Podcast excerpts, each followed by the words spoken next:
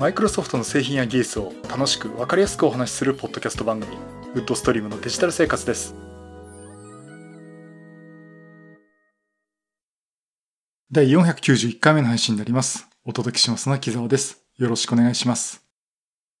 はい。第491回目になります。この配信はクラウドファンディングキャンプファイアのファンクラブにより皆様のご支援をいただいて配信しております。今回も安根さんはじめ合計8名の方にご支援をいただいております。ありがとうございますご支援の内容に関しましては、この番組ウェブサイト、windows-podcast.com でご案内しております。もしご協力いただけるでしたらよろしくお願いします。また、リスナーの皆さんとのコミュニケーション場として、チャットサイト Discord にサーバーを開設しております。こちらは、ポッドキャスト番組、電気屋ウォーカーと挙動運用しております。よかったら参加してみてください。Discord サーバーの URL は番組ウェブサイトにリンクが貼ってあります。はい、ということで、491回目。10回も配信しないうちに500回もやってくるという、ちょっともうそこまで来たかという感じなんですが。えーとですね、あの、おかげさまでいろんなイベントとかも、あの、まあ、勉強会もね、開催できますし、えっ、ー、と、4面でもいただけるんで、えー、その中でですね、今度7月7日、えー、この日にですね、えー、ちょっとあるイベントで登壇することになりました。こちらですね、IoT あるじゃんっていうあの IoT 関係で非常にいろいろやられてる、えー、ところで、あの私も実際登壇をさせてもらいました。あの Azure IoT とかね、あそこでの話をさせてもらったんですが、えー、こちらのあの代表のね、小暮さんの方から、えー、お話いただきまして、登壇をさせてもらうことになりました。で、この内容というのが、えー、IoT あるじゃん。争奪くたばっちまえ賞老害エンジニア LT 合戦ということで、えー、老害、エンジニア LT の老害度を昔話、昔話レベル、自慢話レベル、説教レベルに分け、若手が採点、表彰層ということで、えっ、ー、とですね、これもともとは、これ第1回がですね、えっ、ー、と、細かすぎてわからない昭和のエンジニアの話っていうところで、あの、PC8801 とかですね、あの、代表の小暮さんは私とほとんど年一緒なんですね。一歳違うぐらいかな。えー、でして、あの、88の話をしてたんですけど、それ後で知って私も申し込んだんですけどね。喋りたかったんですね、私ね。ここはぜひ FM7 の話をさせてほしいと思ってたんですけど。で、小暮さんにあの、もうね、小暮さんこれこういうのやったらもういい、喋らせてくださいよって言ったら、じゃあ次の機会あったら木澤さん絶対お願いしますねって話になって、えー、なんかまあ第2弾っていう話になって、じゃあ木田さんお願いしますねっていうところで、えー、お話をね、させてもらうことになりました。まあこれあの、昔ながらの、本当に昭和の時代のね、エンジニアっていうかね、そこら辺の人たち、我々の世代とかが、えー、話をして、で、これね、若手のね、注目エンジニアって、まあいろんなあの、これ IoT じゃんでもお付き合い私もあるんですけど、結構ね、もう若手の優秀なね、優秀だっていうかこう、いろいろ頑張る人たちね、が、エンジニアの方が、えー、そのお話を聞いて、この人はどんぐらい老害かということをね、あの、老害ってあの、オイルに害ね、えー、の老害なんですが、えー、こちらの判定をしてくれるという、もうなんか、なんかとんでもない企画なんですけども、えっと、これにね、お話をさせてもらうことになりました。まあ、ライトニングトーク形式なんで5分間なんですけどね、この5分間にどれだけ詰め込めるかっていうところで、で、今んとこあの、私を含む老害エンジニアがですね、15人、えー、エントリーしてます。あの、代表の小暮さんも含めてですね、あとあの、マイクロソフト MVP のデバイスドライバー関係とか、えー、IoT 関係でもね、非常に活躍されてます。あの、株式会社デバイスドライバーズの代表取締役の日高さんとかですね。日高さんもだいぶあの、お付き合いさせてもらいました。あとね、今日今知ったんですけどね、あの、ディスクのベンチマークと、あの、ソフト。えー、クリスタルディスクマークとかね、クリスタルディスクインフォとか、あれを使、作られている、非常に有名な、ひよひよさんこと宮崎さんはですね、まあ、こちらもマイクロソフト MVP の方なんですが、もう登壇されるということで。ひよひよさんね、全然私より若いと思うんですけどね。うん。あとは、あの、IoT あるじゃんでもお付き合いあるんで、結構こう、いろいろ経験を重ねてるという、まあ、言い方によりますけど、えー、もう先輩方がですね、えー、登壇をして、昔話の話をするということを予定しています。で、私はね、あの、まあ、パソコンの話をします。8ビットパソコンの話で。まあ、主に FM7 の話をするんで、ひょっとしたらこの若い人たちにはですね、何言ってるかわかんないんじゃないかなっていうところで、なんかここひひねりしないといけないなって今考えてるところです。面白そうですね、これ。あの、ぜひ、え、お申し込みいただければと思っております。7月7日日曜日ですね。7月7日に FM7 とか FM77 の話をさせてもらうっていう。まあ、そんなとこもあるんですが。え、っと、場所はあの、東京茅場町、フィンゲート茅場というところで、えー、午後2時から行います。あ、午後2時じゃあ、そうですね。会社は午後2時なんですが、1時半から入場ということで、えー、行います。えー、定員が90人で、今73人の申し込みがありますんで、これ以上ですね、立ち見になる可能性がありますんで、えー、ぜひね、えー、お申し込みいただければなと思います。あ、興味のある方はお申し込みいただければなと思います。えっと、これ URL はあの番組ウェブサイトにも貼りますけども、一応言っておきますけど、https コロンスラッシュスラッシュ、あるじゃん algyan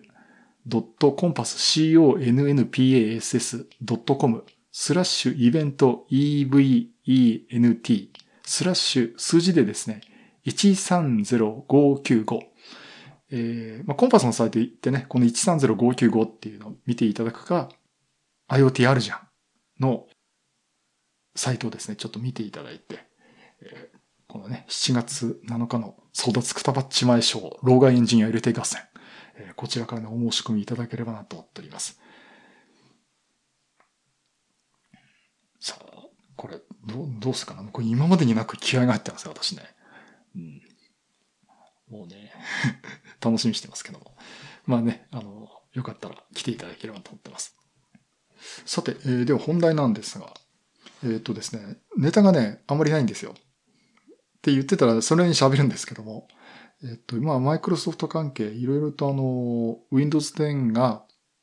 あの、メイン2019アップデートはね、普通に Windows アップデートで画面も出てきて、自分がの意思で選択するとインストールができるという状態まで持ってこれています。えちなみに私の今使ってる Surface Pro ですね。えっと、これはまだね、1809のままです。なんか、1903に上げちゃうのもったいないなっていうふうに逆に思ってまして。えー、っと、まだ上げてないんですけど。あ、もう一回アップデートか。今、ドットネットフレームワークのアップデートが入って、もう一回再起動して、その後にね、画面出てくると思うんですけどね。Windows アップデートで画面が出てくるんで、まあ、そろそろ上げようかなと思っています。っていうのは、あの、今 YouTube で、あの、いろいろ動画上げてるんですね。で、もうそろそろこう、Windows の話もしようかなというところもあって、じゃあ、バージョン1903、メイン2019アップデートの話を、ちょっとね、すべてを話し切るのは難しいかと思うんですが、まあ、解説する動画をね、作ってやってみたいなと思ったのがあって、だったら比較用に19、あ、1809を残しとかなきゃいけないなと思っていたんですね。で、今は結局あの仮想マシーン立ち上げて、各バージョンの Windows をえー、入れてですね、切り替えて説明できるようにしてるんで、まあそこでなんとかなるかなっていうところで、まあこの Surface の方はね、アップデートしようかなと思ってます。まあちょっと話が前後しちゃいますけど、まあ古いバージョンも残して比較する動画っていうのをね、今用意してますんで、まあぜひ見ていただければなと思っております。あの、よかったらチャンネル登録をよろしくお願いします。で、えー、っと、ネタがないと言いつつも、えー、ちょっとね、いろいろこうニュースとかの方からえと取らせてもらいますと、え、マイクロソフトエッジ、ウェブブラウザのマイクロソフトエッジのクロミニウム版、えー、Google の Chrome ベースのオープンソースのプロジェクトですね。クロミニウムの、えー、の Windows 版ですね。これあの、Windows 10だけリリースをしてたんですが、次にですね、Windows 7、8、8.1。これのバージョンも、まあ、これの対応のバージョンもリリースを始めました。あの、あくまでもこれはテストリリースということなんですが、まあ、Windows 7のユーザーの方もですね、えー、使っていただけるってことで、まあ、Windows 7自体はね、あの、もう来年1月でサポート終了になってしまいますけども、えっ、と、まだ使ってる方も、えー、とりあえずこのクロミニウム版のエッジは使うことができますっていうことになってます。で、ちなみにあの、これ、配布チャンネルっていうのがあって、えっ、と、これカナリーチャンネルっていう、これ呼び方正しいんですかね。カナリーチャンネルっていうところで今配布をしてて、えー、それがその、それと後にですね、デベロッパーチャンネルっていうのがあります。で、次にベータチャンネルっていうのがあって、次は stable。まあ、 stable って言い方はこれ多分、マイクロソフトはこういう言い方しないんですけど、まあ、一般的に Linux でも言われるんですが、つまり、 Canary、Canary、デベロッパー、ベータ、 stable っていう形でリリースがされていって、まあ、 stable っていうのは安定版っていうことになります。で、ここで出てくる Canary っていうのが、えー、ほぼ毎日更新される開発者向けの前のバージョンです。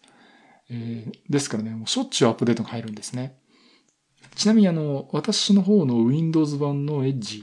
は、あ、ま、Edge、クロミニュー版の Edge はですね、デベロッパーチャンネルなんで、まあ、時々アップデートが入るんですが、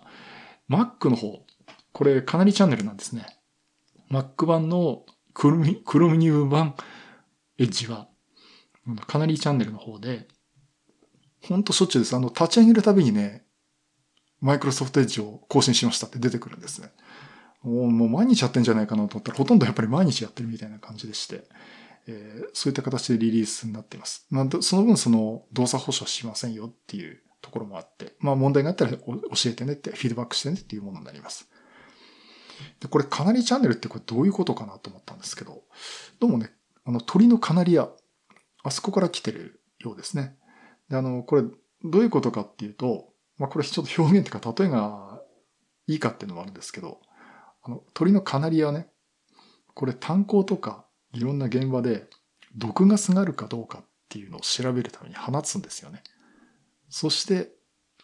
毒ガスがあるとカナリア死んでしまいます。そうすると、ここにガスがあるんだっていうことを調べるっていうことにね、なんかこういうことすごいかわいそうな気がするんですけど、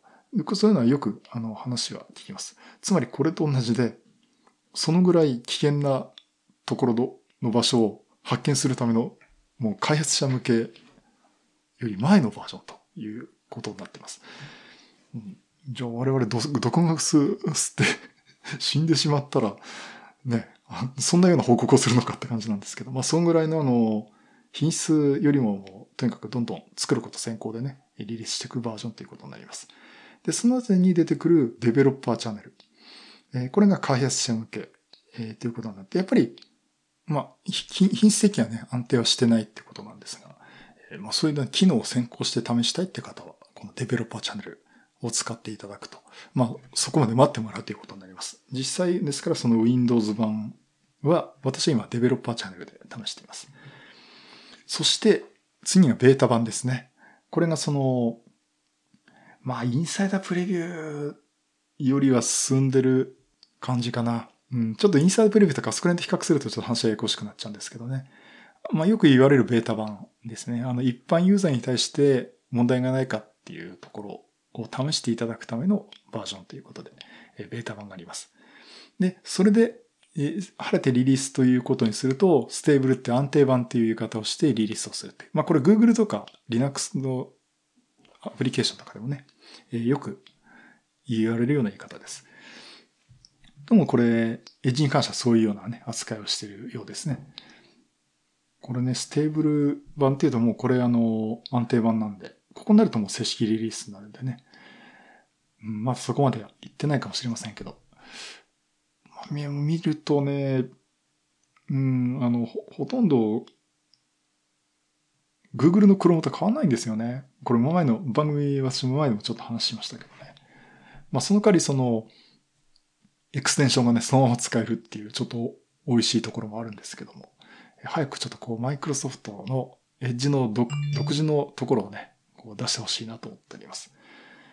はい、そういうことで、あの、引き続きこれあの、エッジのマイクロミニ版はですね、使って、えー、まあ、何か動きがあったらお話したいなと思ってます。まあ、まずは、これの Windows 10だけだったんですけども、Windows 7とか8とか8.1でも使えるようになりましたと。使えるためのプレビュー版が出始めましたという話でした。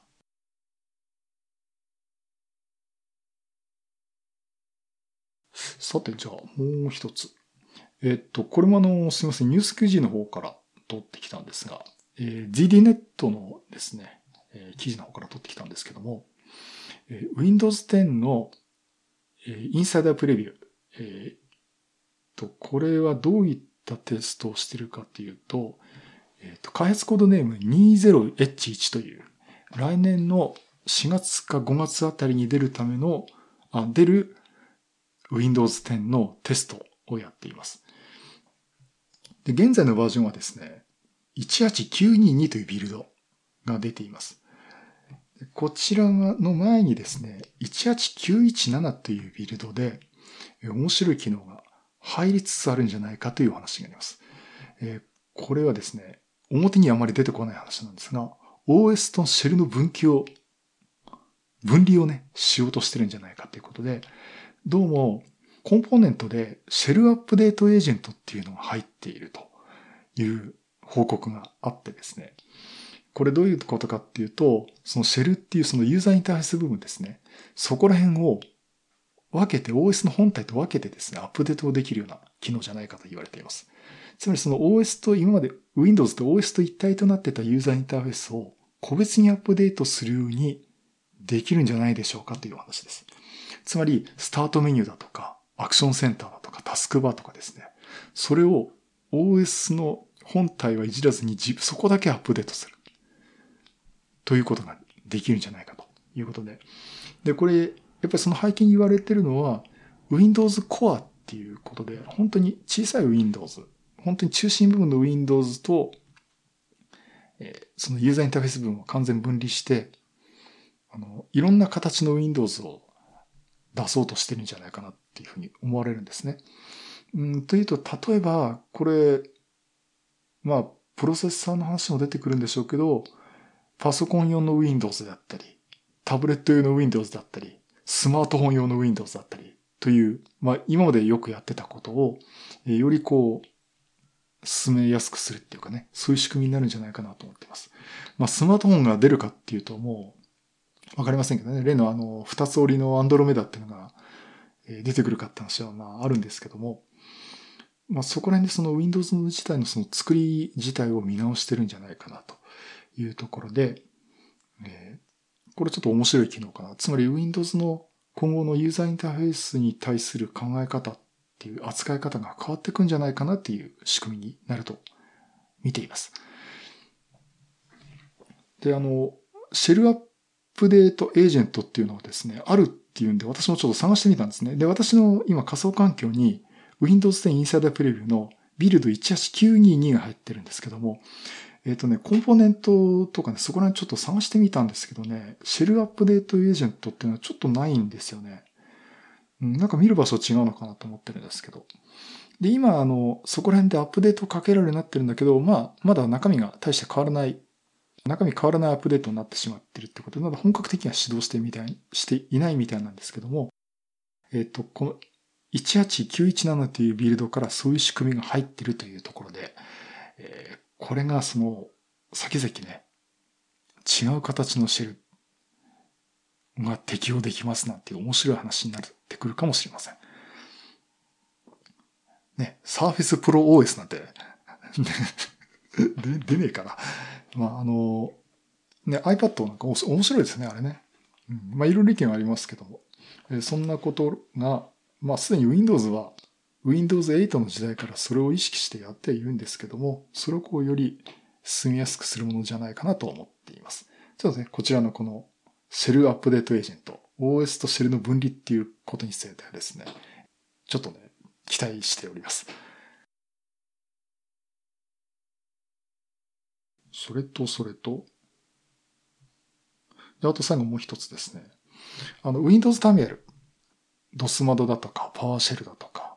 あとコンソール系になると、えー、Windows サブシステム for Linux ってことで、まあ今とか Ubuntu がね、とか、あと数字とか。こう使えるようになってるんですが、まあいろんなコンソールがあるんだけど、これをひとまとめにしてタブで切り替えられるようにするっていう新しいコンソール、Windows ターミナルっていうのが出ますと。いう話が前出ていまして、で、これね、ついにあの、Windows Store からプレビュー版がダウンロードしてインストールできるようになりました。あの、今まではですね、まあ、ダウンロードできるようになったのはもうちょっと前からなんですけど、今まではそのソースコードを GitHub から落としてきて、自分でビルドして動かすっていうことをやってたんですね。で、結局、あの、どうもビジュアルスタジオ2017だとできたんだけど、2019だと私うまくできなくて、ちょっとほったらかしにしてたんですね。したらどうも、あの、やり方がありますってことで、いろんな記事出てて、試そうかなと思ってる間にですね、えもう実行モジュールっていうのがついにもプレビュー版ですけど出始めています。で、Windows Store からですね、Windows Terminal っていう言葉で検索すると、プレビュー版がダウンロードできて、インストールできるようになります。で、実際今落として試してみました。期待通りですね、ちゃんとあの、こうタブに分かれて、パワーシェルと、で、Windows Subsystem for Linux の Ubuntu がシステムに入ってるとですね、Linux の画面もタブ切り替えで、えー、コンソールが立ち上がるようになります。で、さらにそのタブを増やしていって、まあ種類としてはね、DOS 窓とパワーシェルと WSL だけになるんですけども、えー、ここでこう普通に DOS 窓開いてみたりとかして、えー、タブで切り替えるようなことができています。ただ、あの、実際インストールされた皆さん、あれと思ったと思うんですが、画面はですね、ほとんどあの、今まで使っていた DOS 窓に上にタブがついただけっていう感じになっています。あの、最初発表があった時に、すごい Windows Vista の時みたいなアクアのデザインで、なんかすごい立体感というか透明感のあるウィンドウ画面が出てきてっていうのが、ね、あの、アップルがやったんじゃないかっていうくらいかっこいいデモ画面が出てきたんだなんですが、それも出てくるのすごい期待してたんですけど、出てきたのは普通のドス窓にただタブがついただけっていうのが出て、あれ、あれちょっと違うなっていう感じはしてたんですが、まあこれからそこら辺のデザイン周りね、ちゃんとしていくのかなと思っています。で、これ設定画面もあるんですが、違う違う、設定画面じゃない、設定項目もあるんですが、あの、設定画面も出来上がってないんですね。あの、コンフィグレーションというか設定の画面のメニューを選べるんですけど、そういう選択すると、設定ファイルそのものが開きます。これ、JSON っていう、あの、形式のテキストファイルで開くようになってて、えっと、何もソフトを追加して入れてないと、この JSON はどうやって開きますかっていう問い合わせをしていきますが、この .json って拡張子を例えばテキストエディターで割り当てたり、あとビジュアルスタジオコードとかを入れてると、私の場合ビジュアルスタジオコードを後で入れたんで、この設定画面に出すとビジュアルスタジオコードが立ち上がって、この Windows ターミナルの JSON の設定ファイルがビジュアルスタジオコード上にね、テキストとして出てきます。で、ここに直接編集をして、えー、設定を変えるということになります。で色も変えられるんですよ。色変えるんですけど、16進数で全部手手入れなきゃいけないんですね。まあそんなところもあるんで、ここら辺はね、あの、正式版になるつれて、につれてですね、あの、こうメニュー化ちゃんとされるんじゃないかなと思っています。まあ何しても、そうだな、パワーシェルは使うんですけどね。うん。まああと、Windows Subsystem Linux ね。ここは、えー、これからもちょっと使っていきたいなと思っていますが、どっちかっていうとね、私 Linux いじるのは、サーバーとしていじる方が多いんですよね。だから本当にあの、サーバーとして仮想マシンでも実機でもいいんですけども、逆に独立した Windows、あ、じゃあ Linux の方がいいのかなっていう、え、ところありまして。うん、使うかな？でも、なんかこう、Linux の、Unix コマンドを使いたいっていうシーンがたまにありますしね。例えば GitHub なんかもいじるときそっちの方が便利なのかな？まあ、あの、Git は、Git の方は、あの、ダウンロードしてインストールするとね、それ用のコンソールが DOS 窓上で立ち上がって使えるようになるんで、まあ、Linux 使うときはですね、そっちもこう、いじってみたいなと思っています。はい。そこで、Windows ターミナル、えー、コンパイル環境がなくてもですね、Windows 等からプレビュー版がダウンロードして試せることができるという話をさせてもらいました。はい。第491回は、マイクロソフトエッジ Chromium 版の Windows 7、8、8.1の対応プレビュー版が出たというお話と、Windows 10 Insider プレビューで OS のシェリの分離がされるという仕組みが入り始めたという話と、Windows ターミナルのプレビュー版がストアからダウンロードできて使えるようになったという話をさせてもらいました。まあちょっと小ネタ3つという感じなんですが。でもね、これ、まあ最初のね、Windows 7、8、8.1のエッジの対応はともかくですね、この OS のシェルの分岐っていうのは、これ実は地味に、まあネットニュースではもう結構出てるんでね、あの気になる方見てると思うんですが、これ結構後で響いてくんじゃないかなっていう気がしています。うん。まあ、まさかと思いますけどね。シェルと OS 分離して、シェルがちゃんと出来上がして、じゃあ OS のコアの部分を Linux にこうやって変えますなんてね そんなことすんじゃねえかなと。えー、まあ今のマイクロソフトとちょっと考えられるんですけどね。えー、まあそんな変化もあったら、面白いけどやっぱり Windows は今の Windows の方がいいかな。まあそんな感じはしています。えっとね、あとは、うんと、なかあったかな。あ、そう、この前の横浜にヨドバシカメラマルチメディア横浜っていうあの私の倉庫があるんですけど、うん、あそこには私のものが全部置いてあるんですけどね、カメラとか。ただあの、あの倉庫から引き出すときにですね、お金を払わなきゃいけないっていうところがあって、なかなかね、あの、キャノンのね、EOSR とかね、私のやつ置いてあるんですけどね、なかなか出庫できないっていう。